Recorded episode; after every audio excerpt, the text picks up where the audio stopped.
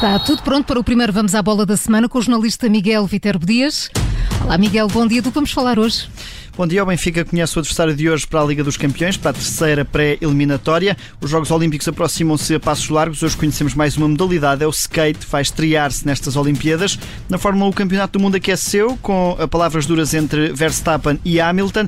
E na volta à França, há uma nova estrela a surgir no ciclismo.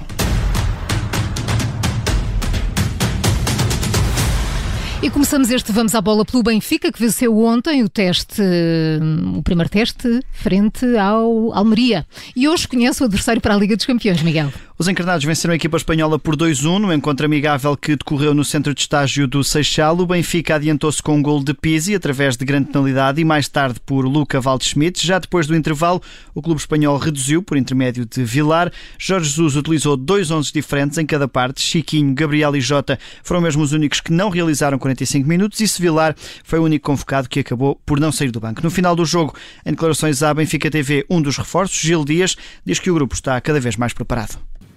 Foi mais um treino bom para nós, para continuar a ganhar ritmo, continuar a simular as ideias do Missa e foi um bom treino, excelente treino, toda a gente deu o máximo e é isso que é importante, continuar a trabalhar. Estamos a treinar para isso, para entrar forte, forte e quando começar os jogos a sério, aí estamos o nosso máximo. É o que este grupo está, está a querer passar é que estamos a trabalhar muito e forte para quando vier os jogos da Champions, estamos prontos e damos o nosso melhor. Gil Dias, em declarações à BTV. Ora, os encarnados conhecem hoje o adversário da terceira pré-eliminatória da Liga dos Campeões. O sorteio está marcado para as 11 da manhã. O Benfica, que pode reencontrar Rui Vitória, agora ao comando do Spartak de Moscovo, mas entre os possíveis adversários estão também o Genk e os vencedores dos jogos entre o PSV e o Galatasaray e entre o Rápido Viena e o Sparta de Praga. Também hoje o Passos de Ferreira e o Santa Clara, este se vencer a eliminatória atual, vão conhecer os adversários para a terceira pré-eliminatória da Conference League. É a nova competição Europeia da UEFA. E no Sporting, Ruben Amorim pressiona para fechar mais uma contratação. Ao que avança a imprensa desportiva, o treinador do Sporting quer fechar esta semana a contratação de Ugarte, um médio de 20 anos, oriundo do Famalicão. Em causa pode estar um negócio a rondar os 6 milhões e meio de euros, mais bónus, por apenas metade do passe. O Sporting pode, por isso, superar a fasquia inicial de 5 milhões, que estava inicialmente pensada. Em cima da mesa estará um contrato de 5 anos até 2026 e também uma cláusula de rescisão de 60 milhões de euros. A ideia é que Manuel Ugarte possa juntar-se ao estágio, ao estágio dos Leões no Algarve, que termina na quarta-feira. Ora, a concretizar-se este negócio será em tudo semelhante ao de Pedro Gonçalves, onde o Famalicão tem ainda uma importante percentagem do passe e, como tal, também uma importante receita futura em caso de venda. E Miguel, com os Jogos Olímpicos já aproximarem-se a passos largos, crescem as preocupações com os casos de Covid-19. São já dois os casos identificados dentro da aldeia olímpica. A organização vai fornecer diariamente relatórios sobre o estado da pandemia entre os atletas, staff e jornalistas acreditados para estes Jogos. O jornal britânico The Guardian avança que estes dois casos são da seleção de futebol da África do Sul. Ora, o responsável pela comunicação do Comitê Olímpico Internacional diz que esta é uma situação que já era esperada. É impossível não haver nenhum caso. Nós fazemos várias simulações na hipótese disso acontecer. Ontem e antes de ontem isso de facto aconteceu, mas posso garantir que a situação está sob controlo.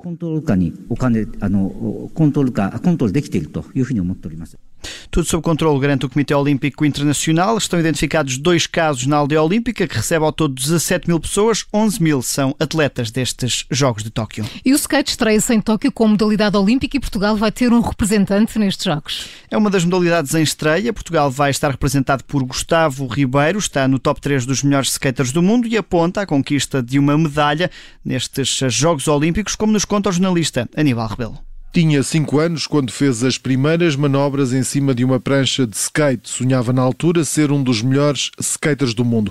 Em 2017 foi o primeiro português a vencer o mais antigo campeonato de skate amador.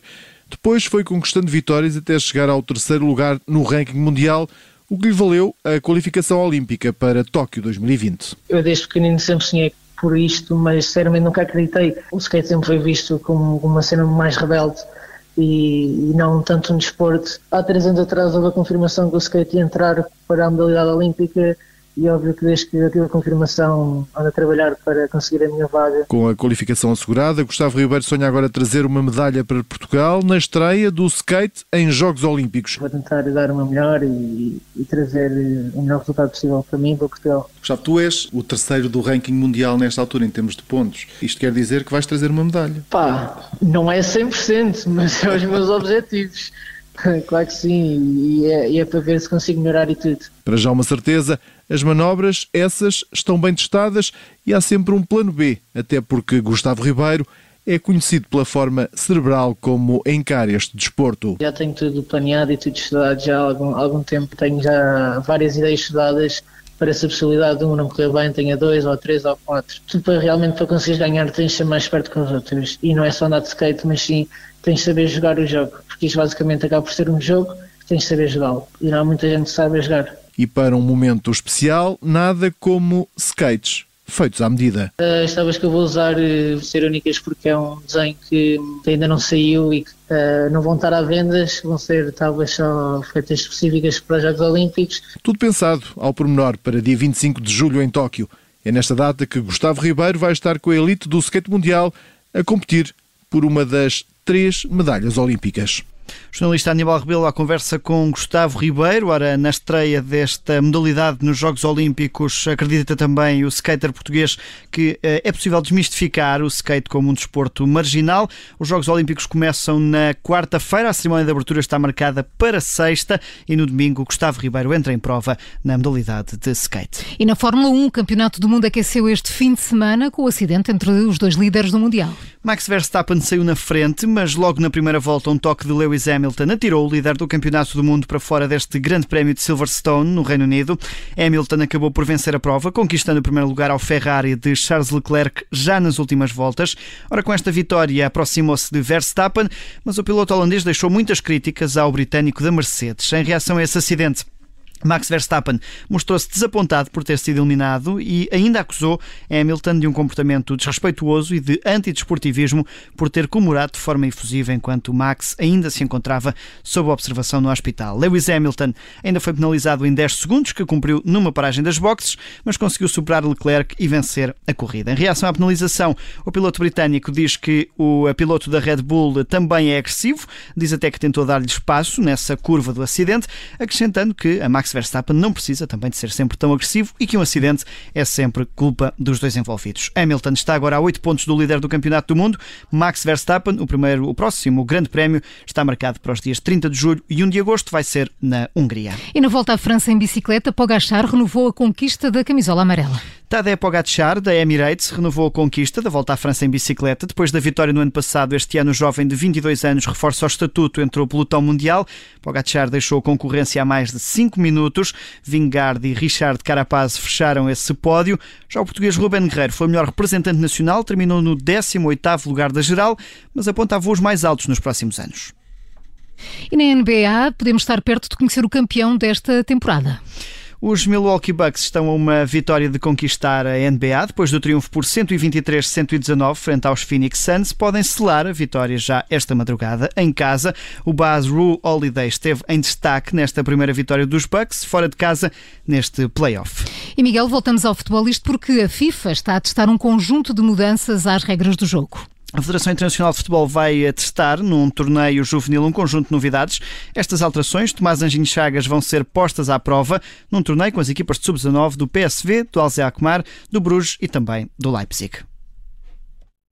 Uma das ideias é acabar com os 90 minutos de jogo. A proposta é criar duas partes, com meia hora cada uma, mas sempre que a bola sai ou há falta, o tempo para. A FIFA quer também tirar o limite de substituições. Atualmente só se podem fazer cinco trocas e até à pandemia o máximo eram três. Cada vez que um jogador leva um cartão amarelo, sai cinco minutos. As faltas mais duras podem passar assim a ter uma espécie de suspensão temporária. A última ideia é que os lançamentos laterais sejam feitos com os pés. A FIFA acredita que, assim, estes lances podem levar mais perigo para a área contrária.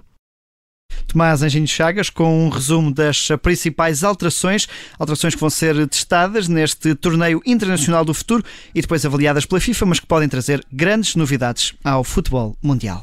Foi o Vamos à Bola com o jornalista Miguel Vitor Dias. Amanhã há mais para ouvir, acontece sempre depois das sete e meia. Até amanhã, Miguel. Até amanhã.